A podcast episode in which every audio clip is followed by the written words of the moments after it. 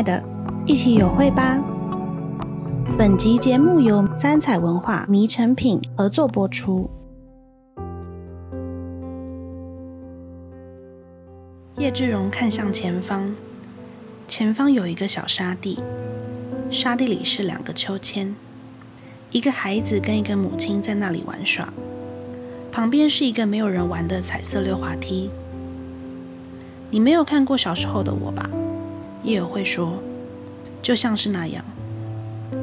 叶志荣以为他指的是前方的母女。我不是说那对母女哦。叶友慧看了叶志荣一眼。我是说那个溜滑梯，但我不是彩色的。应该没有人天生就是彩色的吧？叶志荣有点尴尬，不太懂他的意思。跟你开玩笑的。叶友慧露出有点轻蔑的眼神。叶志荣仍然不知道自己应该以什么表情回应他，但也不是什么都能开玩笑。叶有会吸了一口烟后再吐出。Hello，大家好，欢迎收听《嘿，亲爱的》第九集。这一集呢，我们要来聊聊的角色是友会的生父叶志荣。如果有看完整本小说的读者，就会发现这一次的整个节目设计，每一集的一个一个角色，其实是按照。算是啦，有一点跟着小说里面的角色出现的比重来去做一个规划的。那叶志荣想要聊的呢，其实我想了很久，包括我在写的时候都想了很久。我最想要、最想写的呢，是一个成年男性的自尊带给他的伤心感。这个东西很难写，而且我觉得很复杂。有一个很大的问题是，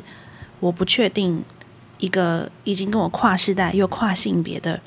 男性的心理是不是跟我想到、跟我看到的一样？所以接下来呢，非常多的分享在这边都要先跟大家说，也有可能是我感觉到了一些错误，就是我的感觉错误，我也没有办法这么直接的论断很多的事情，我只能用透过书写叶之荣的过程去记录下，或是去形容现阶段的我对于一个成年男性的自尊心的一些想法跟感受。我记得一开始我设计的叶志荣是一个很邋遢的人，就是特别只有在见到女儿，就是业委会的时候会想要打扮自己，但是也没办法把自己打扮的太好。然后我的感觉是他很沧桑，他年轻的时候可能努力过，可是他努力的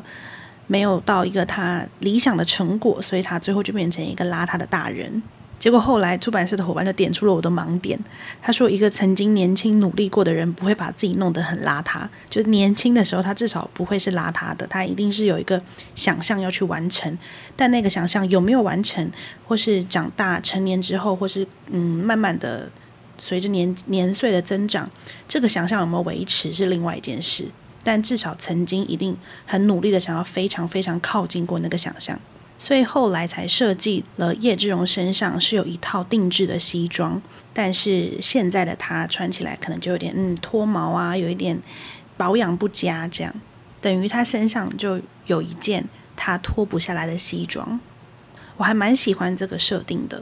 因为这个脱不下来的西装有一点像是叶志荣脱不下来的对自己的想象，以为自己可以完成很棒的目标的这个心境是他脱不下来的。所以后来的设定就是，他的西装必须要风光过，但是呢，他用了大半辈子，只证明了自己没有办法维持那种风光而狼狈。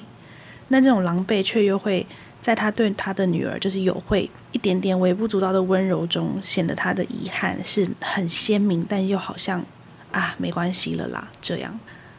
那种小小的温柔，我设计了两个我自己很喜欢的桥段。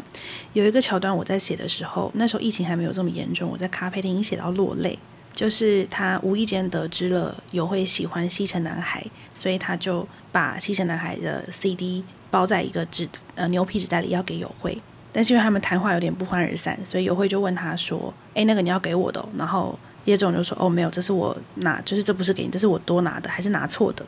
那一边让我觉得特别的伤感，就是他明明想要对对方好，但他又却承受不起任何一点点对方也许不需要他的好，就是想要给予却又收回的那一种，算是温柔吗？我觉得还蛮苦涩的。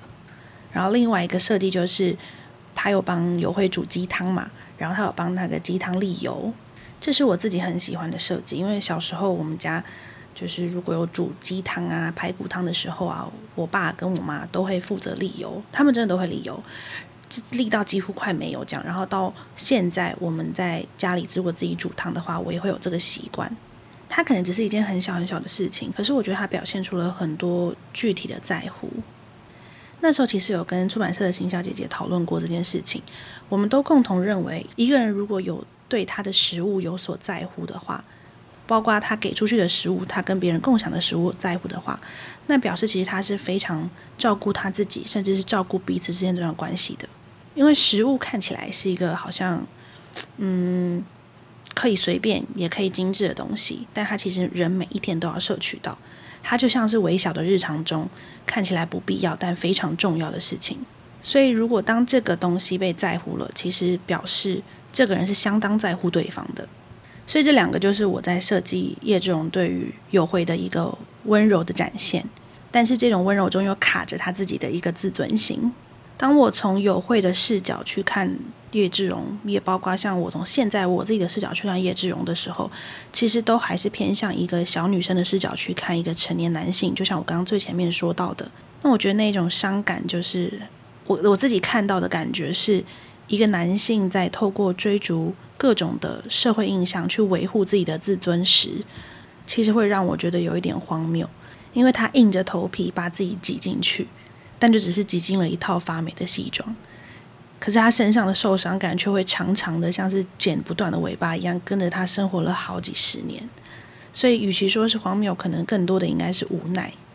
我在写叶志荣的时候，很常深呼吸，虽然我没有办法写得很好或者很清楚，就是一个我的感受而已。但是因为我知道他身上有解不开的伤痛，他有想要守护的东西，但是不一定能够被理解，甚至不一定有人愿意去理解这样子的他。对我来说，就是这种成年男性一直都很木讷。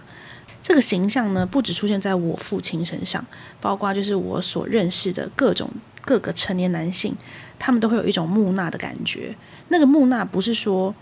这个人非常安静，有可能他非常的活泼，他很乐于表现自己，善于甚至是善于表现自己，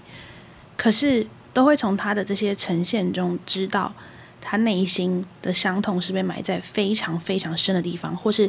我刚刚说的，他想要守护的东西是埋在非常非常深的地方。所以我后来写到后来的时候，有的时候会为那个友会感到生气，就觉得呃，你为什么就是你为什么又不愿意舍下你的自尊心，好好的去看？如果你没有这样子一直要维护你自己的自尊的话，也许你的真心会更快速的让对方了解到，或是传达给对方。但仔细想想，我又觉得我好像不能去埋怨为什么他舍不下他的自尊心，因为他其实有点像是，虽然说扯得有点远，但就像是我们现在可能每个人都很难舍下社区上的数字啊、同侪的眼光啊。我觉得每一个时代的个体，或甚至只是同一个时代的不同个体，都有每个人在乎的事情。那个在乎的事情可能都有所不同，但是往往都同样会带来伤心。尽管如此，都还是没有办法比较。而且没有需要去比较，但是呢，其实也很难否认掉一个社会情境或社会氛围对一个男性的印象跟男性的期待，会成为一个男性很重的枷锁。不过，因为性别跟社会之间的讨论并不太在这次的故事主要内容，所以我们就不讨论太多。也许未来有机会可以把它写进其他本的小说里面，那我们到时候就可以大肆的来讨论。我很喜欢后来。有会跟叶志荣说的那一句“往前去过你自己的人生吧”，其实那句话也是有会在说给他自己听。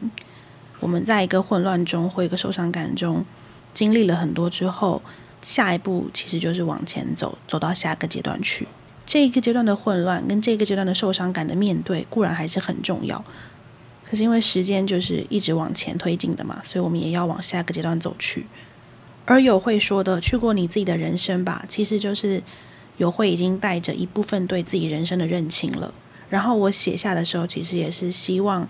叶志荣能够从这个过去的受伤感中离开，从这个愧疚感中离开，因为这件事情已经发生了，已经不可逆了。许多的弥补在经过了时间，看起来都会有一点不合时宜。当那个不合时宜变得越鲜明的时候，都很像是弥补是为了。自己不是为了对方，我觉得友会是感觉到这件事情，才告诉了叶志荣说走吧，向前走吧，也包含对自己说。虽然我写叶志荣的时候非常的难下笔，非常的混乱，因为真的还蛮难写的。但是我现在我写完之后，包括现在我因为要录 podcast，然后我自己重新再看了一次这个小说之后，都觉得嗯，蛮感谢自己有写下他的，因为他的这些反应都让我更加意识到未来的我，也许会不小心留下了一些不可逆的伤口，或是不可逆的伤害。但是我会想要成为的大人，就是一个我有伤口，而我也有所不能的大人。我反而不是想要成为那种超级大人，好像可以披荆斩棘的面对所有的事情，而是我还是勇往直前，我还是往前走，但是我也能够接受自己的身上有有所不能的地方，接受自己的身上有一些伤口，可能永远都没有办法愈合。那没有办法愈合的原因，可能就是因为里面有爱。这句话也是我写在整个故事的开头。OK，那就是这一集的分享，下一集就是最后一集了。我会为整个故事做一个收尾，还有分享一些些在新书出版之后的小采访啊，还有一些读者的小回馈，当做这一季的收尾。那我们就下集见喽，拜拜。